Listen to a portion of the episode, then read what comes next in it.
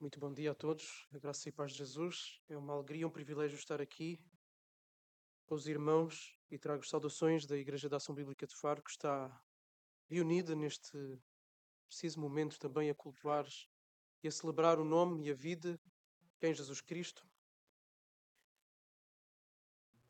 E eu quero começar este momento fazendo um relato da fim da vida de uma personagem incontornável na história da Igreja, um dos pré-reformadores, Jan Hus. E diz assim o final da sua biografia: diz o seguinte. O concílio pediu unicamente que Jan Hus se submetesse, que se retratasse dos seus ensinos reformadores, mas não estavam dispostos a ouvi-lo quanto a quais eram as doutrinas que tinha querido e ensinado. Uma simples retratação da parte de Hus teria bastado.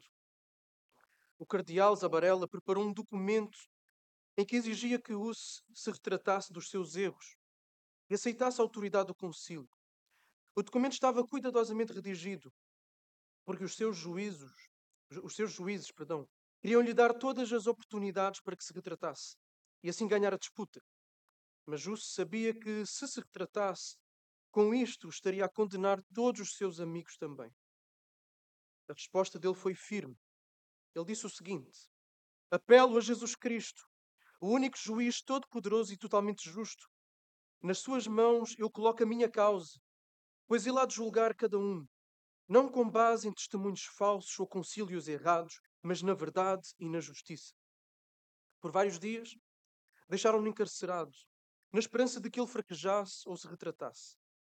Muitos foram pedir-lhe que o fizesse, talvez sabendo que a sua condenação seria uma mancha para o concílio de Constança. Mas ele continuou firme. No dia 1 de julho de 1415, Hus escreveu a sua última declaração e diz assim: Eu, Jan Hus, em esperança, sacerdote de Jesus Cristo, temendo ofender a Deus, e temendo cometer perjúrio, professo por este meio a minha repugnância para renunciar todos ou quaisquer dos artigos produzidos contra mim por meio de falso testemunho. Porque Deus é minha testemunha, que eu nem os preguei ou os afirmei, nem os defendi. Entretanto, eles dizem que eu fiz isto. Além disso, relativo aos artigos que eles extraíram dos meus livros, eu digo que desprezo qualquer falsa interpretação que eles usaram. Mas já que eu temo transgredir a verdade ou contradizer a opinião dos doutores da Igreja, eu não posso renunciar a qualquer um deles. E se fosse possível que a minha voz pudesse chegar ao mundo inteiro agora, como no dia do julgamento, em que toda a mentira e todo o pecado que eu cometi será manifesto, então eu alegremente renuncio diante de todo o mundo toda a falsidade e erro que eu ou tenha pensado, ou declarado, ou de facto tenha dito. Eu digo que eu escrevi isto da minha própria livre vontade e escolha, escrito com a minha própria mão, no primeiro dia de julho. Por fim, cinco dias depois, no dia 6 de julho, Huss foi levado para a Catedral de Constança. Ali, depois de um sermão acerca da teimosia dos hereges, Huss foi vestido de sacerdote, recebeu o cálice, somente para logo em seguida lhe arrebatarem ambos, em sinal de que ele estava a perder ali as suas ordens sacerdotais. Depois cortaram o seu cabelo para estragar a tonsura.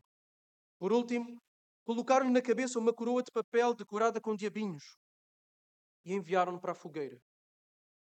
A caminho do suplício, ele teve de passar por uma fogueira onde ardiam os seus livros. Pediram-lhe uma vez mais que se retratasse. Mas mais uma vez ele negou com firmeza, dizendo: Deus é minha testemunha, que a evidência contra mim é falsa. Eu nunca pensei ou preguei, exceto com a única intenção de ganhar os homens, se possível, dos seus pecados. E por fim ele orou: Senhor Jesus, por ti sofro com paciência esta morte cruel. Rogo-te que tenhas misericórdia dos meus inimigos. O fogo foi aceso. Enquanto as chamas o envolviam, Uso começou a cantar um hino que dizia: Cristo, tu, filho do Deus vivo, tem misericórdia de mim. No fim, os carrascos recolheram todas as cinzas e lançaram-nas no lago de Constança para que não restasse absolutamente nada dele. Mas os seus discípulos recolheram a terra em que ele foi queimado e levaram-na para a Boémia. As ideias de Hus sobreviveram através de um grupo evangélico conhecido como Unitas Fratrum, ou Irmãos Unidos, ou Irmãos Boémios, que existe até hoje. influenciaram indiretamente Martinho Lutero, um pouco depois, e John Wesley. Porquê é que nós, porquê é que nos amedrontamos tantas vezes de falar o nome de Jesus? Porque nos acobardamos vezes e vezes sem contas e nos escondemos atrás de subterfúgios, de desculpas, de racionalizações para não falarmos do Evangelho? Porquê é que não somos mais intencionais em apresentar a obra de Jesus aos nossos vizinhos, aos nossos colegas, no trabalho, aos nossos patrões, a pessoas com quem nos cruzamos no dia a dia? Às vezes parece que é mais forte do que nós, que o medo nos vence. E esta é uma daquelas áreas em, que eu acredito que todo cristão genuíno, todo filho de Deus verdadeiro, gostaria de ser diferente. Fazer mais, de ser mais intencional. Falar do nome de Jesus, falar da sua obra redentora. No entanto, parece que na maioria das vezes nós somos silenciados, somos abafados e cedemos à pressão. Hoje nós vamos ver como a Igreja Neotestamentária, no seu início, no início da sua história, não cedeu à pressão, não cedeu à perseguição de quem a queria calada, mas continuou a pregar com ousadia, com coragem, o nome do Senhor Jesus Cristo. Então eu convido os irmãos a abrirem em Atos, no capítulo 4, livro de Atos dos Apóstolos, capítulo 4. E para já leremos do versículo 1 até o versículo 18.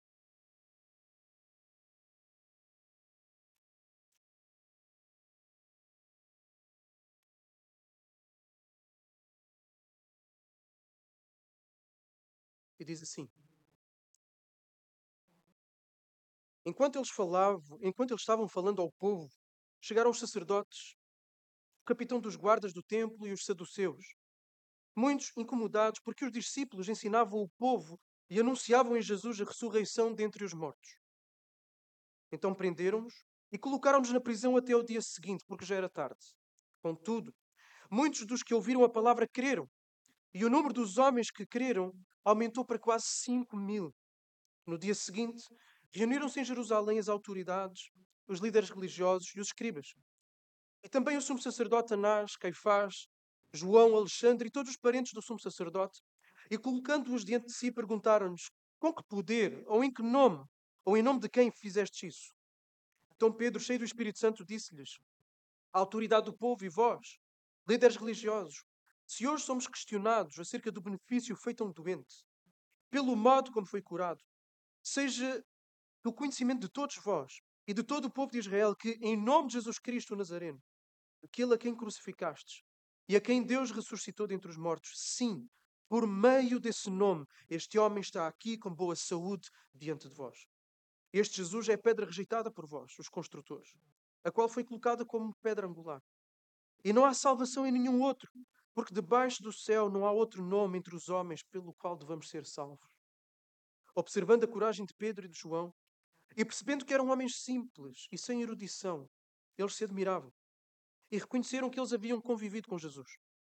E vendo com eles em pé o homem que havia sido curado, nada tinham para dizer em contrário. Todavia, depois de mandá-los sair do sinédrio, começaram a debater entre si, dizendo: Que faremos estes homens? Porque todos os que habitam em Jerusalém sabem que foi feito um sinal evidente por meio deles e não o podemos negar. Mas para que isso não se divulgue mais entre o povo, vamos ameaçá-los, para que de agora em diante a ninguém mais falem deste nome. Clamando-os, chamando-os, ordenaram expressamente que não falassem nem ensinassem no nome de Jesus. Até aqui, para já. No capítulo anterior, nós vemos a cura de um coxo um coxo que estava à porta do templo, numa das portas, a pedir dinheiro. E esta cura que foi efetuada pelo nome de Jesus, por intermédio dos apóstolos, esta cura abriu a porta para um conflito entre as autoridades religiosas de Jerusalém, as quais ficaram incomodadas com a mensagem de Jesus e da sua ressurreição dentre os mortos, e aqueles que anunciaram esta salvação. Aqueles que anunciaram a mensagem acerca de Jesus, os apóstolos. As autoridades pensavam que a crucificação de Jesus tinha eliminado um problema que estava no meio deles. Mas afinal, o nome de Jesus ainda estava bem vivo e estava a causar alvoroço. E o problema é que um milagre absolutamente irrefutável estava diante dos olhos deles próprios e de todo o povo. Feito pelos seguidores daquele que eles procuraram eliminar antes. E pior, o povo estava a ouvir estes homens. Então os sacerdotes, o capitão da guarda do templo e os saduceus mandaram prender os apóstolos para os interrogarem no dia seguinte. Ora, este problema era maior do que o anterior. A ressurreição de Jesus era uma ameaça à autoridade dos líderes religiosos. Porquê? Porque afirmava a veracidade, a autenticidade da identidade de Jesus. E por outro lado, afirmava também a consequente eh, rejeição por parte deles mesmos, aqueles que o deviam ter recebido como Messias. Agora, se os apóstolos não tivessem a audiência que tinham aqui, o problema iria se resolver sozinho. No entanto, os líderes religiosos podiam ter aqui uma preocupação, uma dor de cabeça legítima.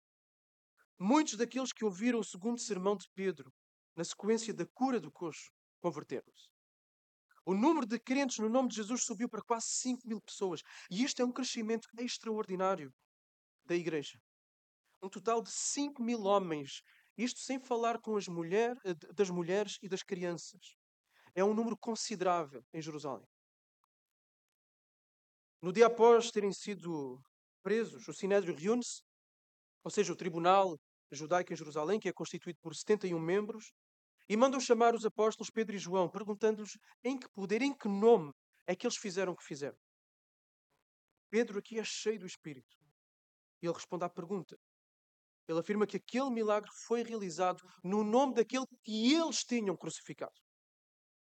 E diz que esse mesmo nome, que essa mesma pessoa, Deus o havia ressuscitado dos mortos.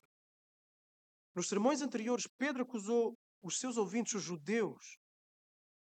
Os dois sermões que ele fez no templo, ele acusou os seus ouvintes, os judeus. Ele agora acusa os juízes do Sinédrio de serem responsáveis pela morte do próprio escolhido de Deus. Esse escolhido de Deus é Jesus Cristo.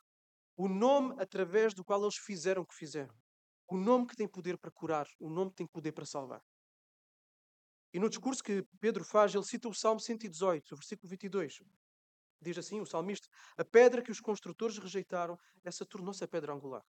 Para Pedro, a rejeição de Jesus por meio da crucificação é como uma pedra angular, uma pedra de tropeço. Pendurar alguém no madeiro ou numa cruz era visto como uma maldição. E tal como os construtores no Salmo 118, 22 não reconheceram o valor da pedra, os líderes de Israel não reconheceram o valor do Messias e Deus ressuscitou. O próprio Jesus já tinha citado esse salmo em relação a ele próprio, quando ele conclui a parábola dos agricultores maus, para ressaltar essa mesma verdade acerca do Messias. Aí Jesus referiu-se à rejeição dele próprio por parte dos líderes do povo. E a afirmação do apóstolo, a afirmação de Pedro de que não há salvação em nenhum outro nome, é uma chamada que Pedro está a fazer, uma chamada implícita que Pedro faz ao sinédrio para eles colocarem a sua fé em Jesus. Eles viram aquela cura, eles conheciam aquele homem, estava lá há, mais, há cerca de 40 anos, no templo. Era uma pessoa com quem se cruzavam com regularidade. Eles conheciam o homem. O milagre era inegável, estava diante dos seus olhos. O nome que curou aquele homem, está Pedro aqui a dizer, deveria ser invocado por eles para salvação. A salvação não estava no templo, não estava nos rituais ali realizados, mas somente em Jesus.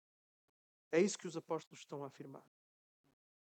E esta é uma postura corajosa. Imaginem os apóstolos a afirmar isto diante do Sinédrio, a fazer a acusação que estão a fazer diante do Sinédrio. O Sinédrio reconhece que eles estão a ser ousados. No entanto, não foi só a postura de ousadia que aquele tribunal observou naqueles homens, naqueles dois homens, mas também que eles eram simples, que eles eram pessoas sem erudição.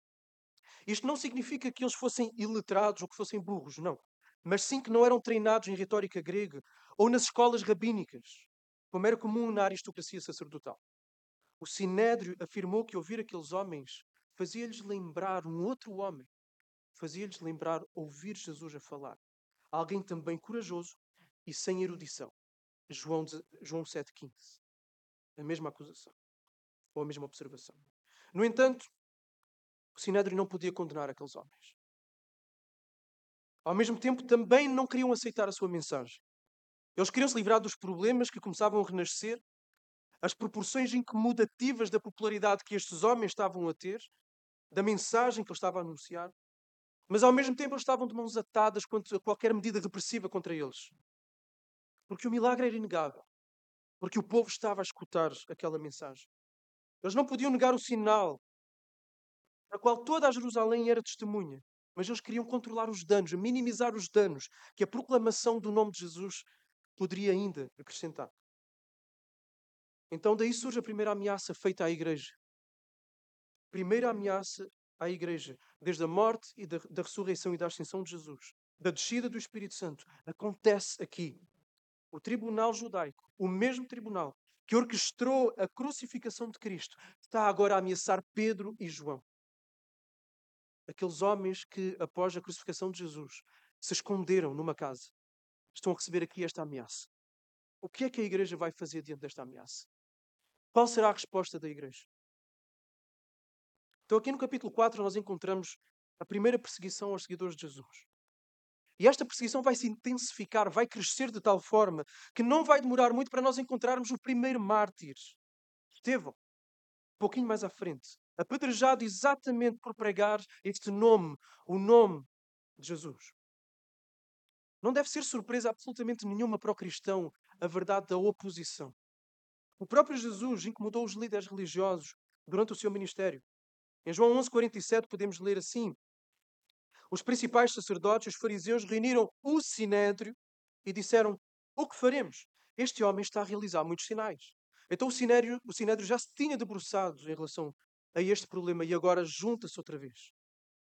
Por isso, Jesus, ele mesmo afirmou, desde logo aos seus discípulos, aos homens que ele estava a preparar, que eles iriam enfrentar oposição. E ele disse o seguinte: se o mundo vos odeia, saibam que primeiramente odiou a mim. Se vocês fossem do mundo, o mundo amaria o que era seu, mas o mundo vos odeia porque não sois do mundo. Pelo contrário, eu vos escolhi do mundo. Lembrem-se da palavra que eu vos disse: o servo não é maior que o seu senhor. Se perseguiram a mim, também vos perseguirão.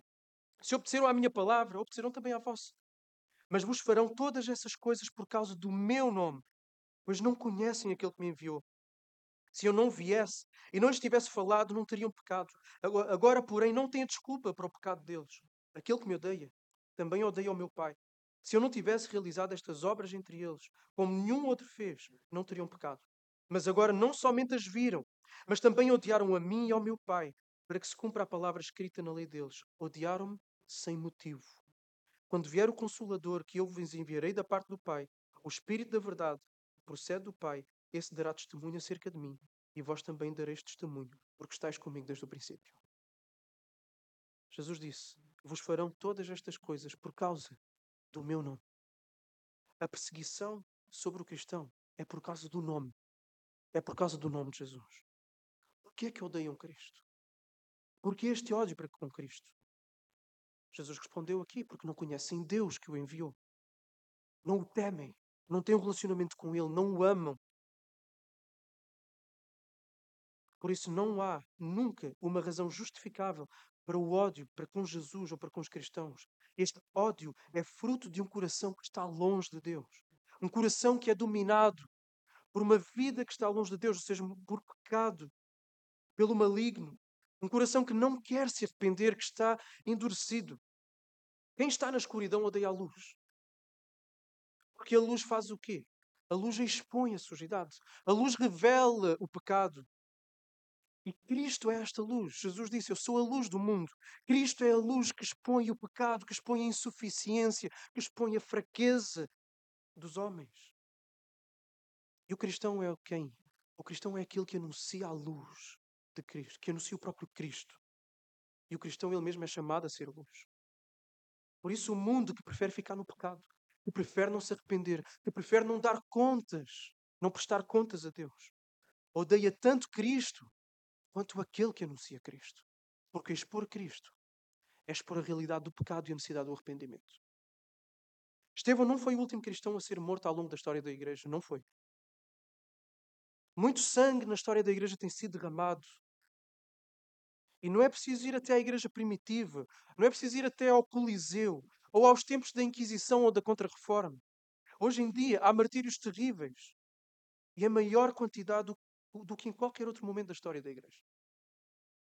Basta nós abrirmos um site como Portas Abertas e temos lá vários assuntos de oração para orarmos pela Igreja perseguida, como, como oramos hoje aqui. E há lá histórias, histórias reais, histórias verdadeiras, de pessoas que não têm a paz, a tranquilidade, como o apóstolo fala, para anunciar o Evangelho, para viver a piedade.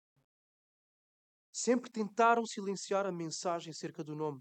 Isto não é novidade. E sempre irão fazê-lo até o dia em que Jesus voltar.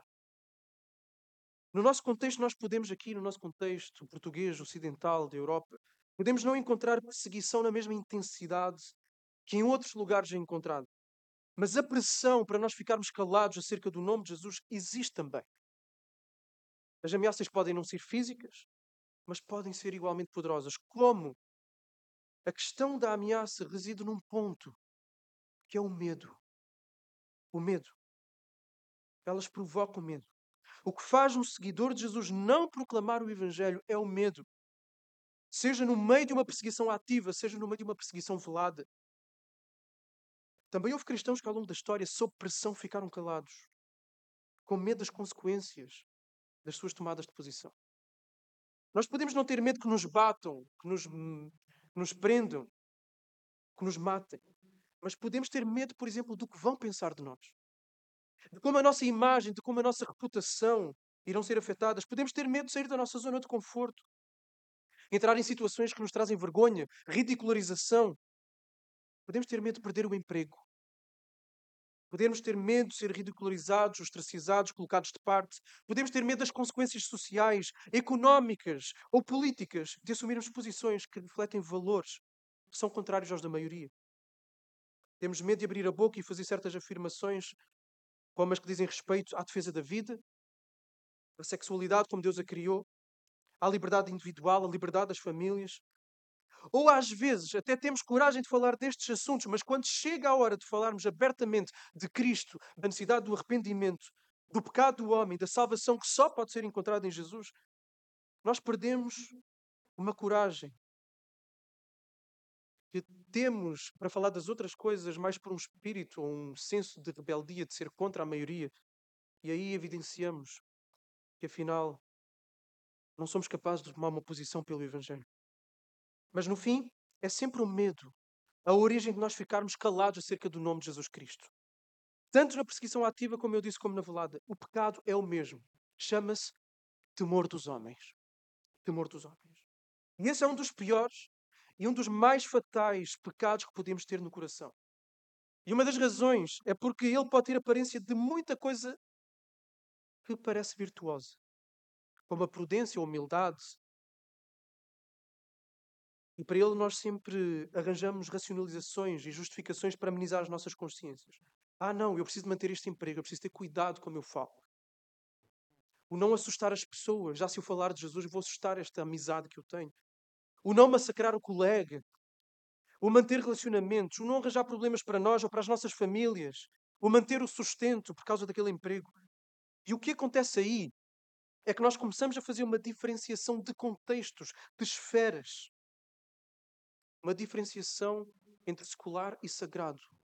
Mas quando nós somos cristãos, como foi falado esta manhã na, na classe Novos Membros, nós levamos o nome de Cristo para todo o lado. Para todo o lado, onde quer que estejamos. E nós então somos conduzidos por causa do temor dos homens a fazer uma coisa: a privatizar aquilo que devia ser público, a nossa fé. E eu acredito que todos nós aqui, incluindo eu, temos do que nos arrepender, temos do que chorar, nós abafamos o nome que tem poder para salvar. Deixamos que a pressão coloque sobre os nossos pescoços o calcanhar e assim o temor dos homens nos domina. Ao mesmo tempo, eu também sei que se nós somos cristãos genuínos, se somos verdadeiros filhos de Deus, então nós gostaríamos de ser diferentes do que somos.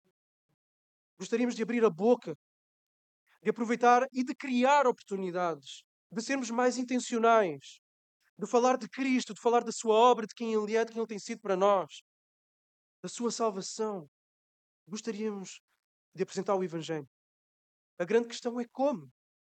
Como? E então continuamos o nosso texto. continuação do nosso texto vai nos ajudar. Vamos continuar o nosso texto lendo o restante do capítulo. Então retomamos no versículo 19. Mas respondendo Pedro e João lhes disseram: Julgai se é justo diante de Deus dar ouvidos a vós e não a Deus. Porque não podemos deixar de falar das coisas que vimos e ouvimos. Mas eles os ameaçaram ainda mais. E não achando motivo para castigá-los, soltaram-nos por causa do povo. Porque todos glorificavam a Deus pelo que acontecera. Pois o homem em quem se operara a cura miraculosa tinha mais de 40 anos. Depois de soltos, foram para os seus companheiros e contaram-lhes tudo o que os principais sacerdotes e líderes religiosos lhes haviam falado. Ao ouvirem isso, todos juntos elevaram a voz a Deus, dizendo: Senhor, tu que fizeste o céu, a terra, o mar e tudo o que neles há, que pelo Espírito Santo disseste pela boca do nosso pai Davi, teu servo. Os reis da terra levantaram-se e as autoridades aliaram-se contra o Senhor e contra o seu ungido. Pois nesta cidade eles de facto se aliaram contra o teu santo servo Jesus, a quem ungiste. Não só Herodes, mas também Pôncio Pilatos com os gentios e os povos de Israel, para fazer tudo que a tua mão e a tua vontade predeterminaram que se fizesse. Agora, pois, ó Senhor, olha para as suas ameaças e concede aos teus servos que falem a tua palavra com toda a coragem enquanto estendes a mão para curar e para realizar sinais e feitos extraordinários pelo nome do teu santo servo Jesus. E quando terminaram de orar, o lugar em que estavam reunidos tremeu. Todos ficaram cheios do Espírito Santo e passaram a anunciar com coragem a palavra de Deus. Diante da ameaça, Pedro e João responderam o quê? Responderam que a sua prioridade era obedecer a Deus que por isso não podiam deixar de ser testemunho daquilo que tinham ouvido, daquilo que tinham visto. Esta foi a missão que Jesus lhes deu.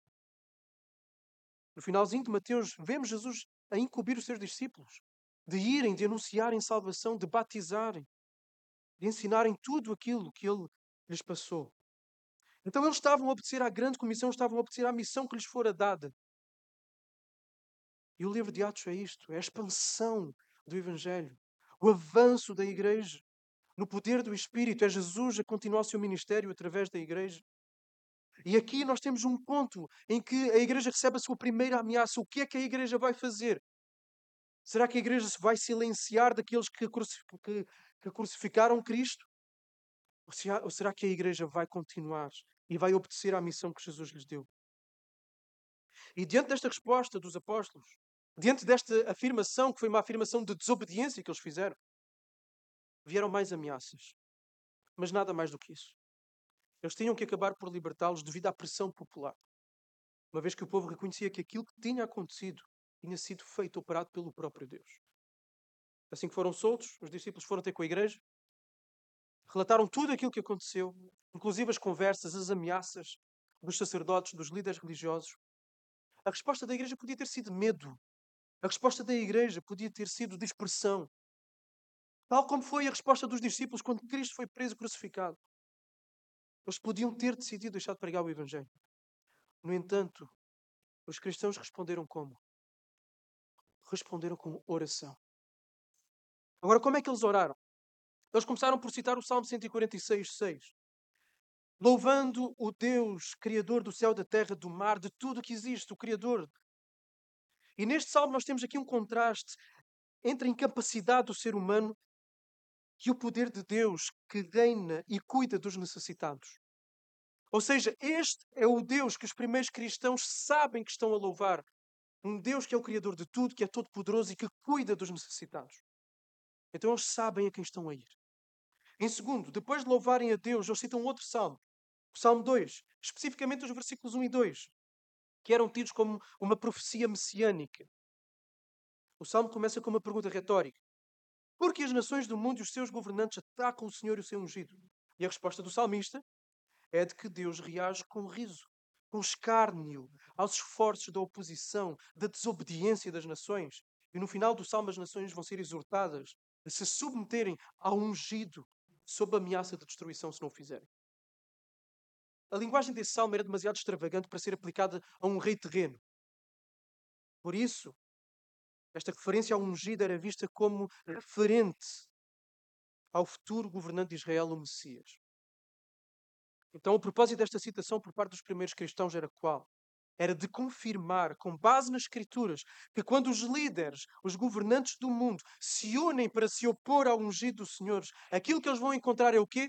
Vão encontrar fracasso. Vão encontrar fracasso. O Senhor ri-se dessas iniciativas. Elas são insignificantes. E eles depois citam situações dessas. Pilatos, Herodes, o povo de Israel juntaram-se para destruir o ungido do Senhor. O que é que conseguiram? Nada. Não fizeram mais, até ironicamente, do que cumprir a vontade que Deus tinha determinado. A livre iniciativa maligna dos inimigos de Cristo cumpriram a graciosa, soberana, imparável e invencível vontade de Deus. É isto que Deus faz sentado no seu trono. E na base da consciência desta soberania de Deus, na base da consciência da impossibilidade dos maus travarem a obra do ungido Senhor, a igreja faz o quê? A igreja pede que face estas ameaças do inimigo do ungido, lhes seja dada coragem, ousadia para proclamar a palavra de Deus. Eles não oram contra os perseguidores. Eles oram por fidelidade ousada e corajosa no seu testemunho, ao mesmo tempo que vão pedir a Deus que confirme a sua mensagem através de milagres. E a resposta foi rápida, a resposta à oração veio imediatamente. O lugar em que os discípulos estavam reunidos tremeu, um sinal de, da presença de Deus. O Espírito veio sobre eles de uma forma perceptível. Eles ficaram cheios do Espírito outra, outra vez, novamente. E assim passaram a anunciar com ousadia e coragem a palavra de Deus. Deus respondeu à sua oração. Pedro, diante do Sinédrio, foi cheio do Espírito e posicionou-se por Jesus. Não ficou calado não se retratou, não retrocedeu. Lembrem-se, o mesmo Pedro que tinha negado Jesus três vezes, não diante de um tribunal, mas diante de uma serva. Ele aqui, cheio do Espírito, com ousadia, afirma o nome de Jesus. Os discípulos tinham todas as razões humanas para ficarem calados, mas agarraram-se a Deus. Abriram as bocas, oraram, louvaram o Senhor, reconheceram o trono soberano sobre o qual o Senhor está sentado e pediram que só Ele lhes podia dar coragem. E a pregação corajosa ao longo do livro de Atos continua. Esta, cura esta pregação corajosa. Atos 13,46 diz o seguinte: Paulo e Barnabé falaram corajosamente. Era necessário que, em primeiro lugar, se pregasse a vós a palavra de Deus. Mas visto que a rejeitais e não vos considerais dignos da vida eterna, nós nos voltamos para os gentios. Atos, 4, Atos 14,3 Entretanto, eles demoraram-se ali por muito tempo, falando corajosamente acerca do Senhor, que confirmava a palavra da sua graça, concedendo que por suas mãos se realizassem sinais e feitos extraordinários. E como termina o livro de Atos? O último versículo, falando de Paulo em Roma, preso, diz assim: pregando o reino de Deus e ensinando todas as coisas concernentes ao Senhor Jesus Cristo, com toda a liberdade, sem impedimento algum. O Novo Testamento ensina-nos claramente que aquilo que pedirmos seja da vontade de Deus em oração, nos é dado. 1 João 5,14. Esta é a confiança que temos nele. Se pedirmos alguma coisa consoante a sua vontade, ele nos ouve. A vontade de Deus é que nós façamos discípulos. Afinal, foi isso que Jesus nos entregou como responsabilidade. Fazer discípulos. Anunciar o seu nome. Agora, a pergunta que fica inevitável é a seguinte: quando foi a última vez que nós pedimos a Deus que nos concedesse de anunciarmos o Evangelho com coragem? Quando foi a última vez que pedimos que o Espírito Santo nos desse poderes para anunciar o nome que deve ser invocado para a salvação?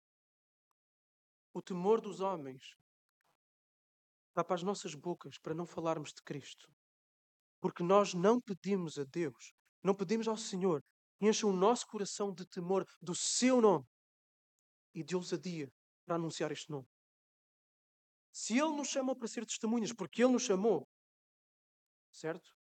Então Ele nos dará o necessário para que isso seja uma realidade. Para que nós obedeçamos a esse mandamento que Ele nos deu. Tiago fala que há coisas que nós não temos porque nós não pedimos.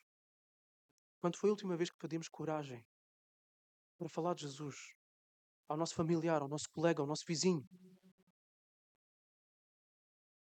E o problema às vezes não é falta de oração. O problema às vezes é aquilo que nós nem sequer é o que oramos, mas aquilo que nós não oramos. Muitas vezes fazemos petições egoístas, autocentradas, desgastamos-nos com tantas batalhas secundárias periféricas na nossa vida, ou até mesmo batalhas erradas. E a batalha que de facto conta, que é da expansão do Evangelho, ela fica esquecida. Oramos por causa das nossas doenças, e é legítimo fazermos isso, por causa da nossa condição financeira, por causa de injustiças que passamos no trabalho. Oramos por causa das ideologias nefastas, destrutivas, malignas que estão presentes na nossa sociedade. Fazemos tudo isso e devemos fazê-lo. Só que fazemos muitas vezes em detrimento de orarmos pela expansão do Evangelho. Ou sem orarmos pela expansão do Evangelho. Nós não oramos para que Deus nos capacite e nos dê coragem, ousadia para falar de Jesus. Queremos coragem para falar de Jesus aberta e claramente nos nossos contextos. Somos a Deus em oração. O problema é que às vezes nós nem desejamos essa coragem. Isso revela algo pior ainda de nós. Estamos engolidos nas nossas rotinas diárias, nos nossos planos pessoais, fechados em nós mesmos, nos nossos interesses, nossa carreira profissional, a nossa reforma, os nossos estudos, a nossa família, a nossa condição financeira. Se for esse o caso, se nem sequer arde este desejo no nosso coração e obediência ao Senhor, arrependamos-nos. Arrependamos-nos hoje e comecemos a orar por coragem e poder do Espírito. Os discípulos oraram, é isso que devemos de fazer. Alimentar o temor a Deus no nosso coração e fomentar uma vida de oração, estes dois aspectos lado a lado, para matar o temor dos homens e então termos coragem para anunciar o nome de Jesus. E sigamos este exemplo. Comecemos por louvar a Deus, reconhecendo quem Ele é. Louvar a Deus é afirmar a verdade acerca de quem Ele é. Isso faz o que Isso faz colocar em perspectiva as coisas como elas de facto são. Quem fez os céus e a terra foi o Deus a quem nós estamos a orar.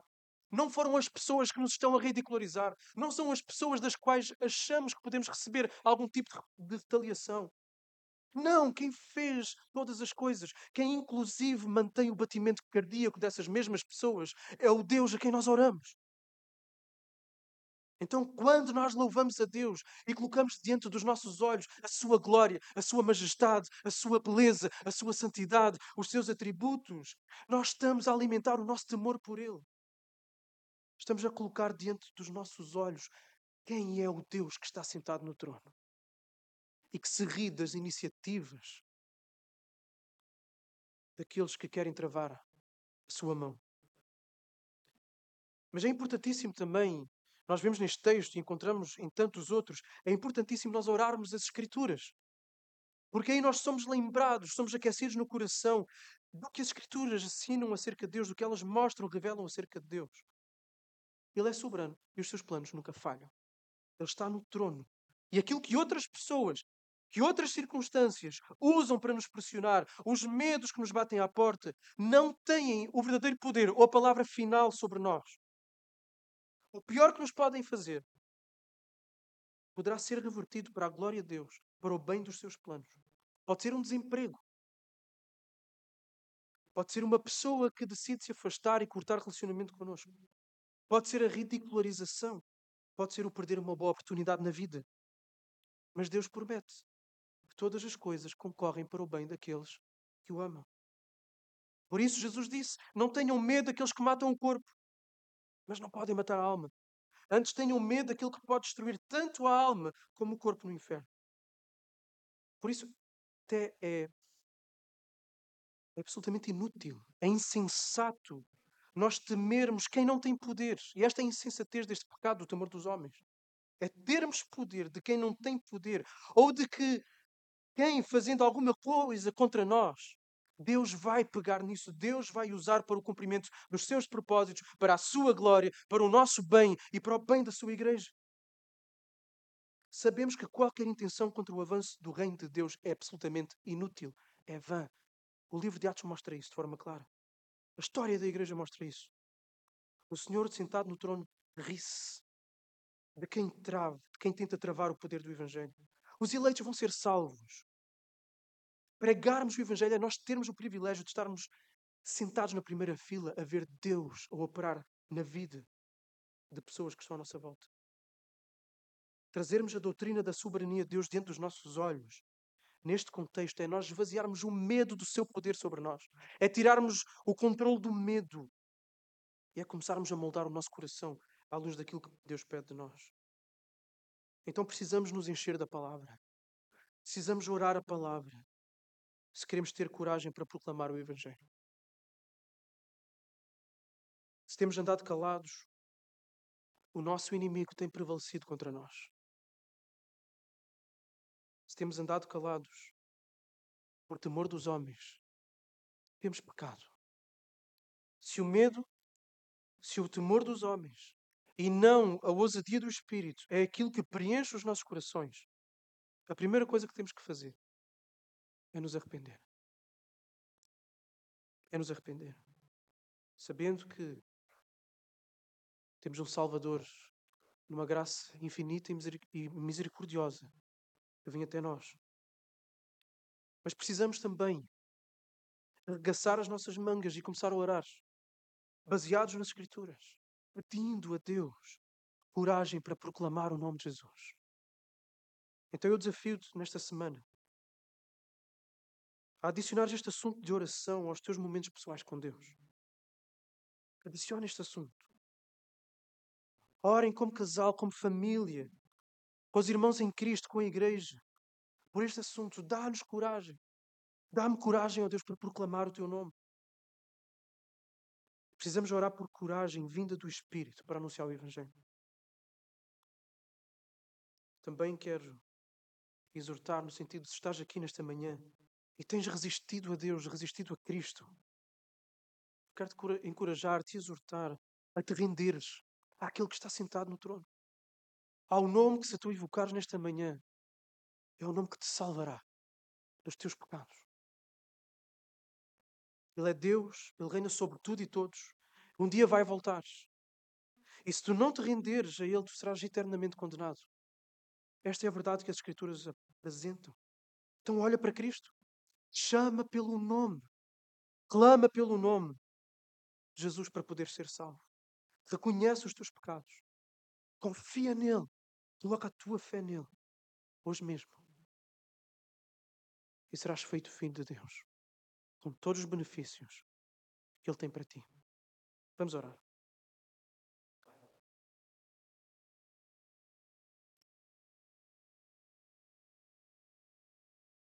Senhor Deus, em primeiro lugar pedimos-te perdão pela nossa falta de coragem, pela nossa vergonha, pelo nosso medo, tantas vezes que nos impede de abrir a boca e de falar da salvação que é em Jesus do Evangelho.